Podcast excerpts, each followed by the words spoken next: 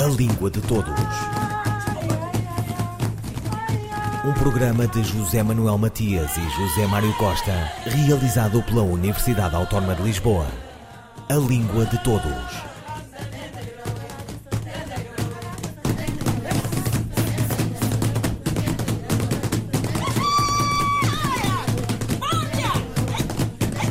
A pandemia obrigou ao confinamento e ao encerramento das escolas, mas o ensino não pode parar.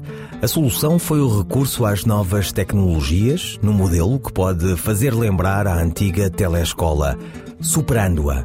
É uma dimensão nova que suscita problemáticas diferentes. A experiência está a decorrer nos vários níveis de ensino.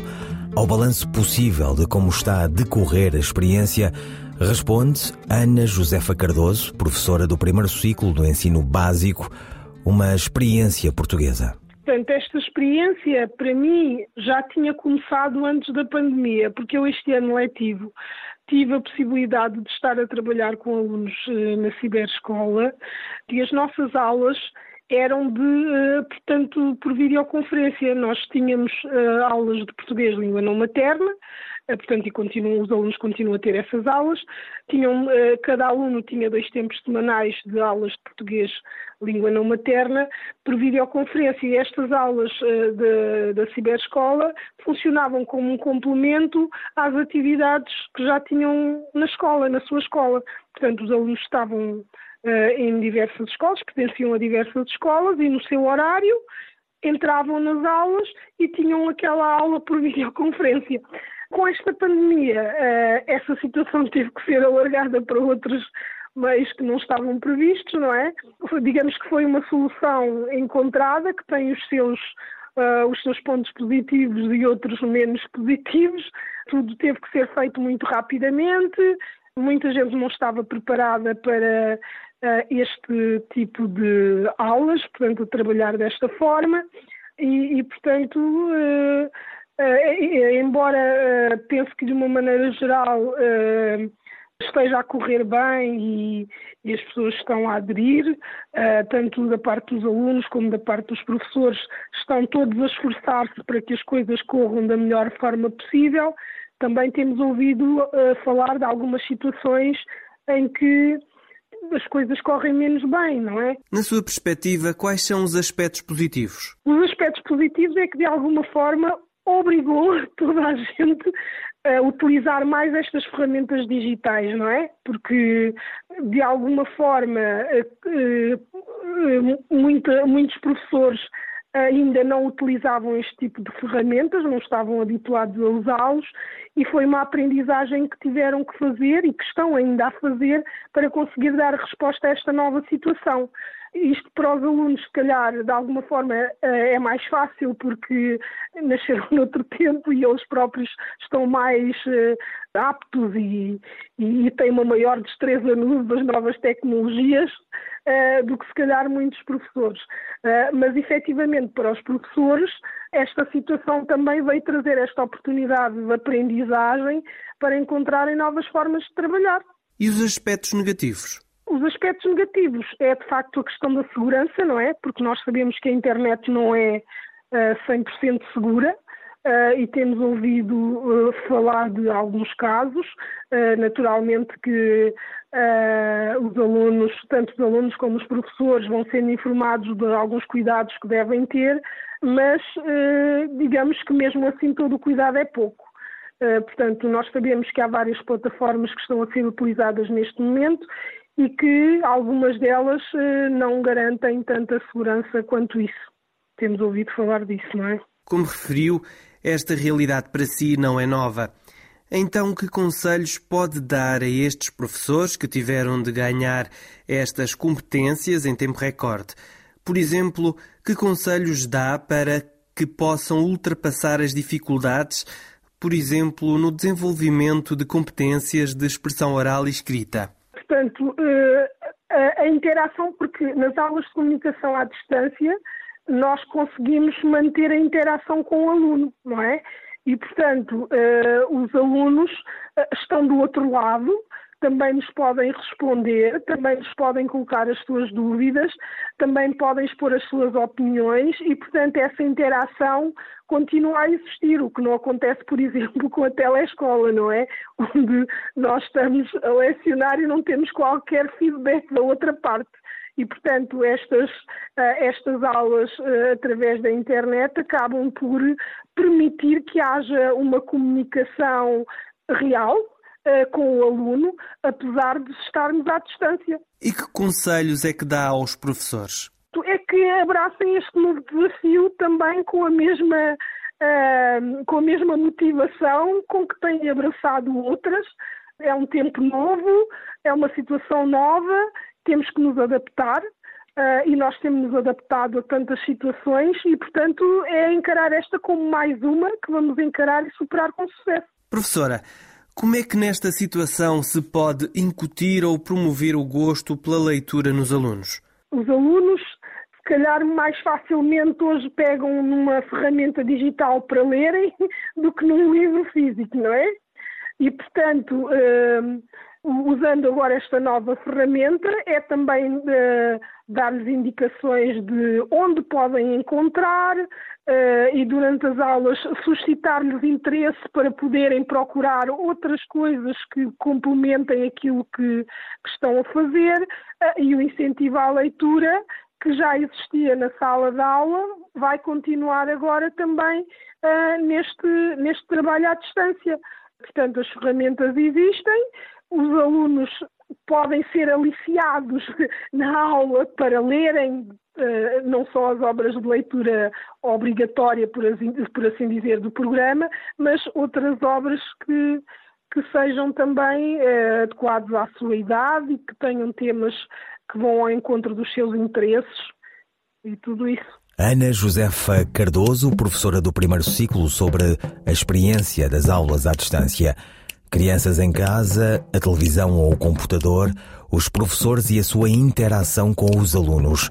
Ana Josefa Cardoso participa também na telescola, sendo professora de português língua não materna. A professora conta como está a ser a experiência. Esta experiência está a ser um verdadeiro desafio, não é? Porque nós não estávamos habituados a esta situação nós não somos estrelas televisivas e, portanto, não tivemos nenhuma formação para podermos estar em frente às câmaras a dar uma aula e, portanto, estamos a ter, uh, se calhar, algumas dificuldades nestas questões mais técnicas, não é? Mas, uh, portanto, estamos a fazer o nosso papel. Uh, portanto, nós preparamos as nossas aulas de uma forma Uh, um pouco diferente, uh, porque não temos, uh, não temos o público ali ao pé de nós, não recebemos aquele feedback, não há uma interação e temos que tentar motivar os outros que estão do outro lado sem saber ao certo quem são, apesar das aulas serem dirigidas para um determinado público, não é? Porque temos as várias disciplinas destinadas a determinados anos de escolaridade uh, mas efetivamente nós não sabemos quem é que está do outro lado. Sabemos que temos alunos, uh, mas os alunos não estão sozinhos, estão acompanhados de outras pessoas que também estão a acompanhar essas aulas e que podem uh, também usufruir daquilo que nós estamos a transmitir, mas que também fazem os seus reparos, não é? Em relação àquilo que, que estão a ver. Essa falta de interação é a maior dificuldade que encontra? Para mim, porque nós não temos ninguém que nos responda às nossas perguntas.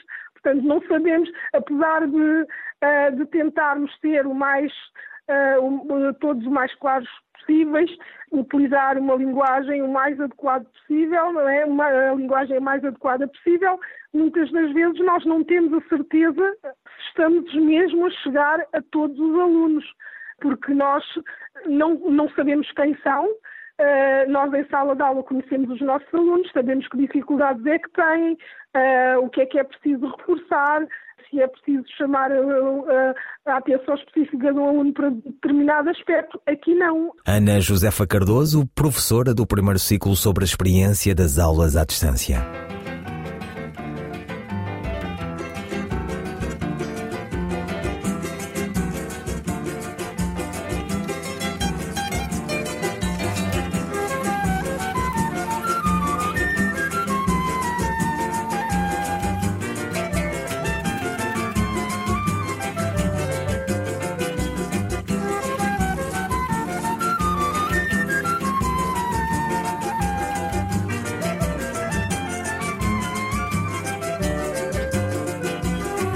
Caro amigo, me perdoe, por favor, se eu não lhe faço uma visita. Mas como agora apareceu um portador, mando notícias nessa fita. Aqui na terra estão jogando futebol. Tem muito samba, muito choro e rock and roll. Uns dias chove, noutros dias bate sol. Mas o que eu quero é lhe dizer que a coisa aqui tá preta.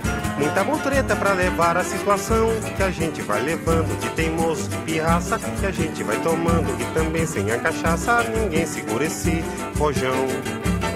Meu caro amigo, eu não pretendo provocar, nem atiçar suas saudades, mas acontece que não posso me furtar a lhe contar as novidades. Aqui na terra estão jogando futebol, tem muito samba, muito choro e rock and roll. Uns dias chove, noutros dias bate sol. Mas o que eu quero é lhe dizer que a coisa aqui tá preta. É pirueta pra cavar o ganha-pão. E a gente vai cavando só de birra, só de sarro. E a gente vai fumando e também sem um cigarro. Ninguém segura esse rojão. Meu caro amigo, eu quis até telefonar. Mas a tarifa não tem graça. Eu ando aflito pra fazer você ficar a par de tudo que se passa. Aqui na terra estão jogando futebol. Tem muito samba, muito choro e rock and roll. Uns dias chove, noutros dias bate sol. Mas o que eu quero é lhe dizer que a coisa aqui tá preta. Muita careta pra engolir a transação. E a gente tá engolindo cada sapo no caminho. E a gente vai se amando, que também sem um carinho ninguém segura esse rojão. Meu caro amigo, eu bem queria lhe escrever. Mas o correio andou a risco. Se me permitem, vou tentar lhe remeter notícias frescas nesse disco. Aqui na terra estão jogando futebol. Tem muito samba, muito choro e rock and roll. Uns dias chove, outros dias bate sol. Mas o que eu quero é dizer é que a coisa aqui tá preta. A Marieta manda um beijo para os seus, um beijo na família, na Sicília e nas crianças. O Francis aproveita para também mandar lembranças a todo o pessoal. Adeus.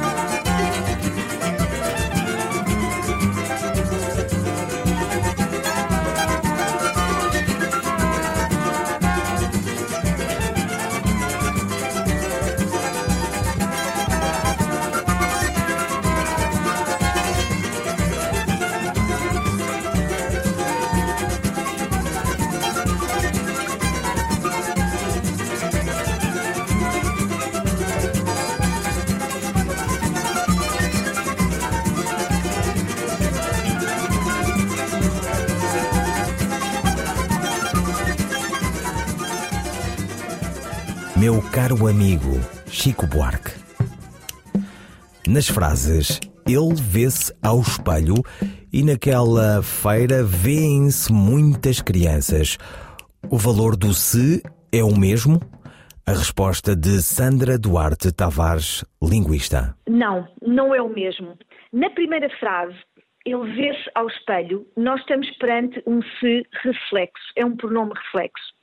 Enquanto na segunda frase, naquela feira, vêem-se muitas crianças, estamos perante o se apassivante, partícula apassivante. A partícula se pode assumir em português vários valores, nomeadamente uh, os seguintes: o de pronome reflexo, como na frase 1, um, ele vê-se ao espelho, o de pronome recíproco, por exemplo, eles encontram-se sempre no mesmo sítio, ou seja, encontram-se um com o outro.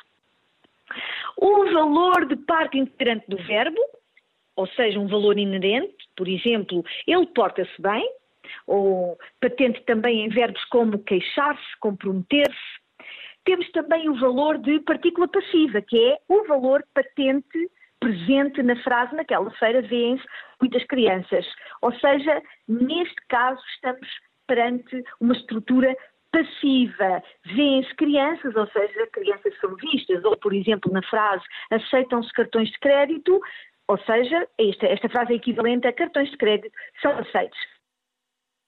Para concluir o raciocínio, é, na frase eu vê-se ao espelho, estamos perante o pronome reflexo se. Na frase naquela feira vêem-se muitas crianças, estamos perante o valor de de partícula apassivante, do se passivo. Sandra Duarte Tavares, linguista. Um, dois, três, e... Não, não quero nada. Já disse que não quero nada. Não me venham com conclusões. A única conclusão é morrer. Não me tragam estéticas. Não me falem em moral. Tirem-me daqui a metafísica. Não me apregoem sistemas completos. Não me enfileirem conquistas das ciências. Das ciências. Deus meu, das ciências. Das ciências, das artes, da civilização moderna. Que mal fiz eu aos deuses todos?